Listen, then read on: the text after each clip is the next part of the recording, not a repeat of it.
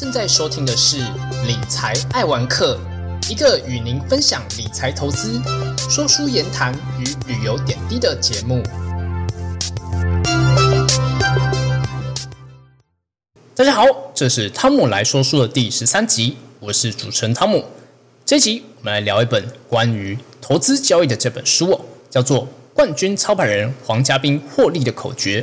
二十多年来，他坚持这些口诀，简单操作就能赚钱，真的有这么容易吗？那我们就来看看这本书哦。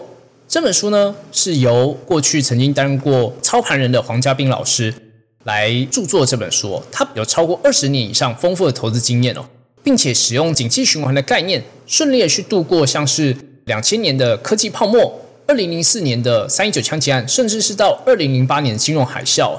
那因为他本身有法人的超过二十年的操盘经验，那同时也擅长去抓到台股的这种长期的景气循环哦，那也让他在面对到金融海啸啊这样类型的一个呃市场下跌的风险的时候，能够全身而退哦。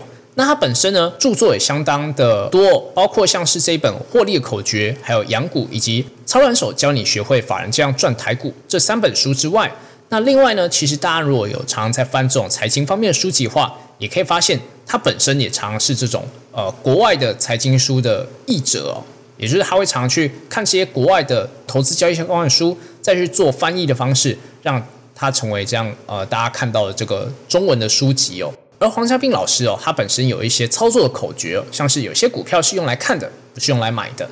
输家不是看错方向，而是没有看法，或者说是掌握潮流又创造需求的股票，就是适合长期持有的股票。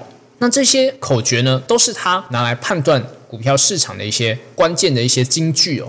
而另外呢，其实我们在之前我们也有讨论到关于像是杰西·里佛摩的一个操作哲学哦。某种程度上，其实黄家斌老师跟杰西·里佛摩的一些操作哲学其实有相当类似的一个地方哦。譬如说，像是选成长股才是所谓股价上涨的这个唯一保证啊。那他本身在选成长股的部分也有。呃，一个关键指标叫做近三年的税后盈余要在十 percent 以上的股票，才能够让他认为是具有成长性的一个股票，才能够真正的去赚到钱。那他是怎么样去选股呢？像刚刚一开始提到的，有些股票是用来看的，不是用来买的。那他就会去观察当时这个市场上的全指股，还有股王股后的一个变化。为什么呢？因为全指股的涨跌会影响到加权指数的一个呃起落。那股王或者说是股后呢，它其实某种程度上，它是整个市场的一个领头羊的这个呃指标哦。另外一方面就是高价股的这个回档，往往也是大盘要准备转向的一个时候。那假设今天呢，呃，如果是遇到比较盘整盘或是行情比较趋势未明的状况的时候，它就会透过情境模拟以及制定策略的方式，让它的这个持股比重有一定程度的一个控管，同时呢。能够让他自己的这个呃部位能够达到持盈保态。那输家不是看错方向，而是没有看法。这句话又是有什么样的一个含义呢？因为即便是大师呢，也有可能会看错。重点是在于你对于这个市场有没有你自己的一些看法。那如果没有看法的话，其实就很不建议你投入到过多的部位到这个市场上了。而掌握潮流又创造需求，这样的股票为什么又一定会赚钱呢？因为掌握潮流，也就是所谓的哦，我们现在常常讲的要有题材性，而又有需求呢，其实就是可能过去不一定有，但现在有，而未来会更多这样类型的股票，往往可以让这样的类型的公司，在这样的一个新兴领域的营收的规模，有机会在未来创造出更大的一个前景，以及未来的一个想象的空间哦。而这样类型的股票。在掌握趋势、还有潮流，甚至是需求之后，它才能够让它未来成长性能够可长可久。那同时呢，他也有提到他自己本身在股票市场上的三不原则，也就是不和景气、政府还有公司去对坐。为什么呢？譬如说，在呃景气方面的话，如果说今天是一个呃比较顺势、比较多头的一个景气的情况之下，那基本上这时候就不建议去做空哦，也就是所谓的顺势而为、顺势操作。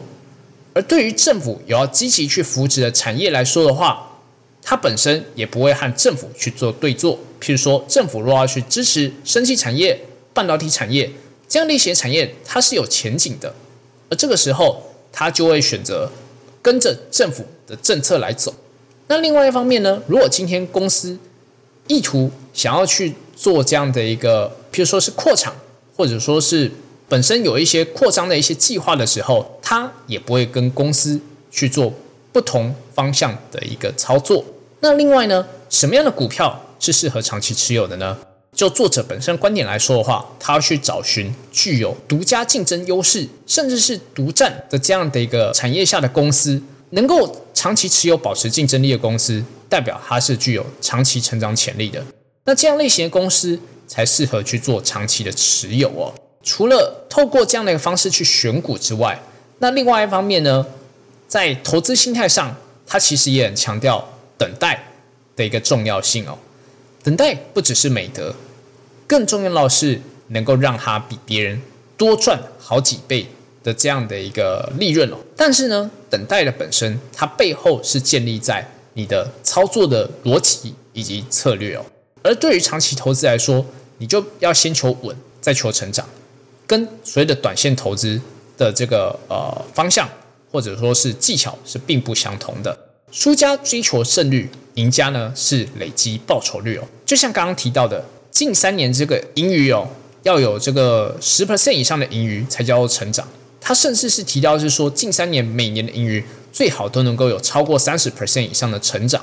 那这样类型的成长呢，才能够让这间公司具有比较长期的一个竞争力。而除此之外呢，他也提到在整个资产的这个配置上啊。也就是大家可能会常会问到说，到底应该要集中投资，还是要去做分散投资呢？其实关键就在于说，你能够全心照顾到的部位有多少哦。有些人他可能照顾三五档，可能就已经觉得，嗯，我已经能够全心照顾的范围已经到极限了。但是有些人他可能有更多的时间，更多的余裕，可能他可以一次看到十档、二十档。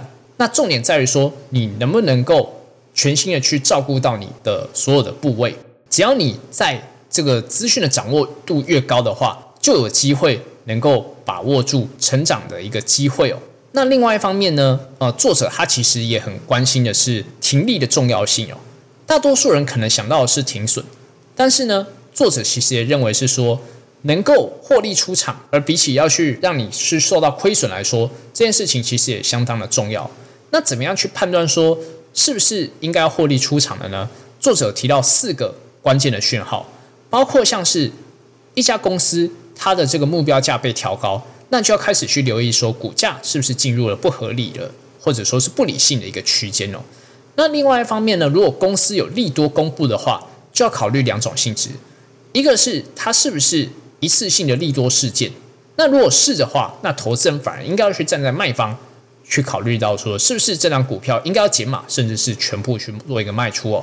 那如果今天是遇到过去没有反应，在这个利多公布才反应的这个股价利多，那就可以考虑继续长期去持有。那另外一方面呢，则是要去考量到说，这个公司是不是进入到了循环周期性的高峰哦？如果是的话，可能也要考虑准备要去做一个卖出。另外一方面呢，从 K 线也就是技术线型的角度来说，如果今天遇到喷出的一个情况的话，也要随时卖股的心理准备哦。而最后呢，其实作者也提到，危机要怎么样去入市呢？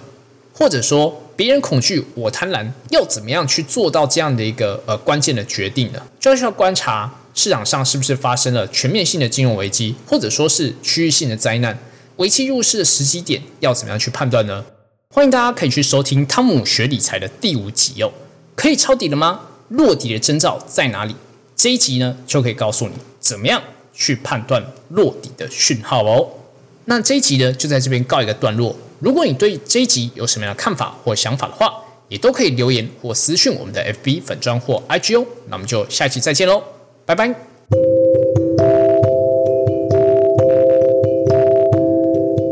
以上是本集的节目，谢谢各位听众的聆听。如果喜欢理财爱文科的朋友，欢迎大家订阅，并在 Apple Podcast 留下五星评价与留言，也可以追踪本频道的 IG，多关注多分享。我们下期再见。